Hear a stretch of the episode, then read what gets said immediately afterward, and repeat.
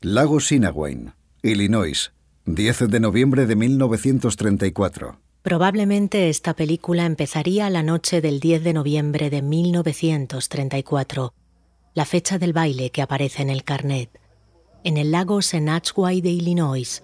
He buscado y sé que es ahí donde la hermandad de la universidad solía hacer sus fiestas.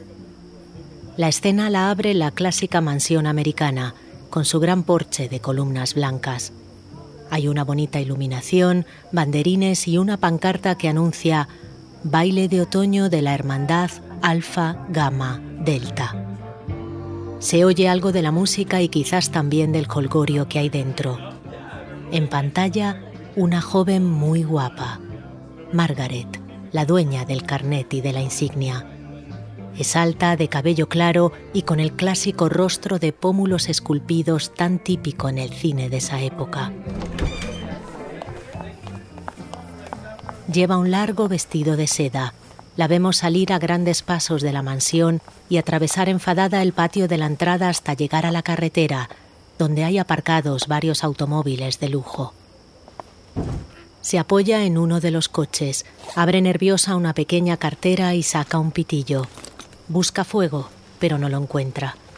Entonces levanta la cabeza y se dirige a otra joven que está a escasos metros, también apoyada en un automóvil. Es una chica menos agraciada, algo tosca. Lleva también un vestido de noche, pero mucho más sencillo y modesto que el de Margaret. Es Helen Cruzari, la mujer que aparece en la otra insignia, la que también estudió en Wesleyan. Tras un momento de duda, Margaret se decidirá a hablar con ella. ¿Tienes fuego? Sí. Helen saca un mechero de su bolso.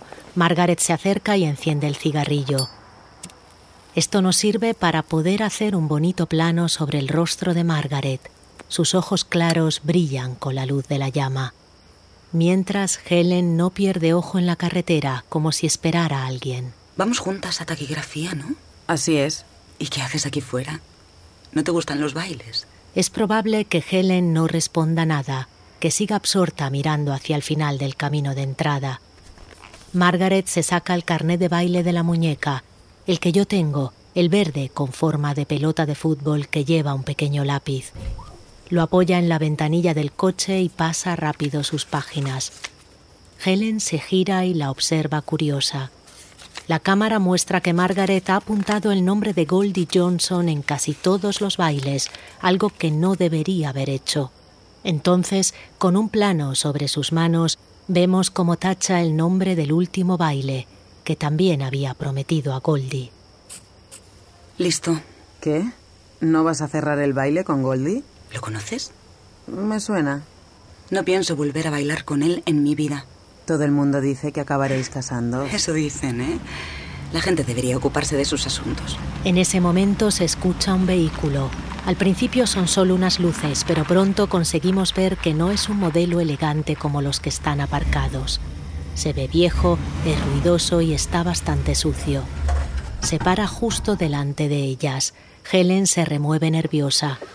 La ventanilla se baja y vemos dentro a un hombre. Es Frank Rogers, el rostro de la otra insignia. Unos 25 años, aspecto desaliñado, barba de dos días, algo sudado. Saluda a Helen tocando el ala de su mustio sombrero ese gesto que tantas veces hemos visto en la pantalla. Buenas noches, muñeca, ¿cómo te va? Aquí necesitamos un plano que nos muestre a Margaret en todo su esplendor, para que Frank la aprecie. Por ejemplo, puede agacharse para arreglarse las medias y así cuando vuelve a erguirse la cámara podrá mostrar lentamente toda su figura. Bueno, bueno, ¿qué tenemos aquí? ¿Con quién tengo el gusto? Margaret, Margaret Walker. Espere, le conozco. ¿No es usted el que vino hace unos días a limpiar el canalón de nuestro dormitorio? Así es. Y puedo volver siempre que quiera. Vemos cómo Helen se revuelve. Es obvio que le molesta que Frank esté prestando atención a Margaret. Y dígame, ¿qué hace aquí fuera? ¿No tiene un caballero a quien haya prometido algún baile? Margaret va a responder, pero en ese momento sale al porche nuestro galán, Goldie Johnson. Guapo, elegante, con su chaqué blanco de unos 20 años, está buscando a Margaret. Margaret. Margaret. Goldie apunta la mirada hacia los automóviles, la ve y se dirige hacia ella a paso acelerado. Vuelve dentro, Goldie. Déjame en paz. Margaret, por el amor de Dios, no hagas una escena. De pronto, siguiendo un arrebato, Margaret da la vuelta corriendo al coche de Frank y se mete dentro. Eh, Margaret. ¿A dónde la llevo, belleza? Me da igual, marchémonos. Frank pone en marcha el motor justo cuando está llegando Goldie. ¿Dónde te crees que vas? ¿Qué haces? ¡Sal de ahí ahora mismo! Margaret. ¿Quién era ese? ¿Lo conoces? El señor Rogers, de mantenimiento. ¿Sabes dónde puede haber ido? Puede. Espérame aquí, voy a por las llaves de mi coche. Goldie vuelve corriendo hacia la mansión. La escena termina con un plano del rostro de Helen. Está dolida y confusa mientras ve cómo el coche se aleja y se pierde en el horizonte.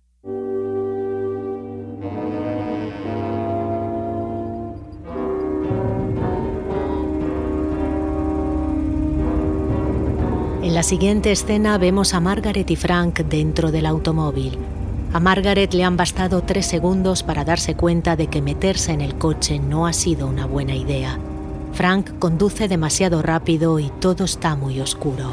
Bueno, ya puede usted parar. Solo quería dar un escarmiento a mi novio. Pero si nos acabamos de conocer, ¿por qué tanta prisa? Se inclina, abre la guantera, coge una botella de whisky y se la ofrece a Margaret. ¿Un trago? No debería beber mientras conduce. Y usted no debería subirse a los coches de desconocidos, pero vamos a dejar ahora que los detalles estropen la fiesta. Plano de la carretera que el automóvil recorre a demasiada velocidad. El camino es estrecho y las luces no alcanzan a iluminarlo bien. Frank da un brusco acelerón. Paré el coche ahora mismo. Lo siento, nena. El viaje acaba de empezar. Te aconsejo que te relajes.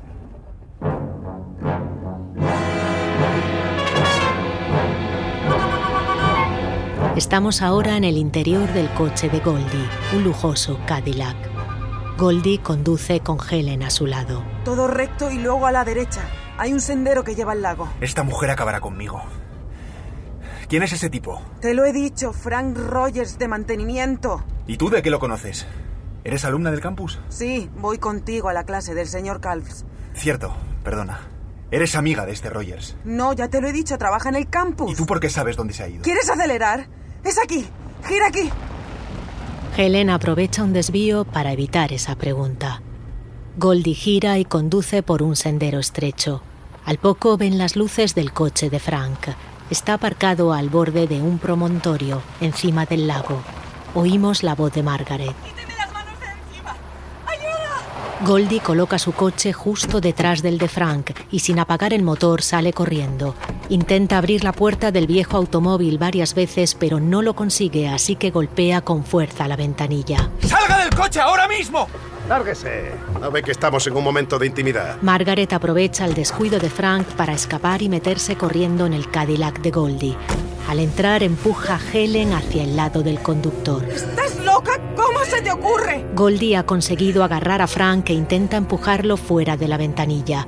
Helen, sin darse cuenta, ha puesto el pie en el acelerador y la cámara nos muestra cómo lo aprieta sin querer. El coche avanza y golpea al de Frank. ¿Qué hacéis? Vemos a Helen muy nerviosa.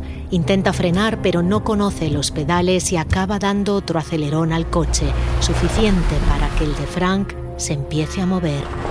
Goldie se aparta, el terreno es ligeramente cuesta abajo y el coche de Frank coge velocidad y cae por el barranco. Helen ha conseguido frenar el de Goldie que queda un par de metros del borde. El grito de Frank se oye en la noche interrumpido a los pocos segundos por el choque del automóvil contra el agua. Mientras Margaret sale del automóvil y corre gritando hacia Goldie, la escena termina con un plano del rostro en shock de Helen.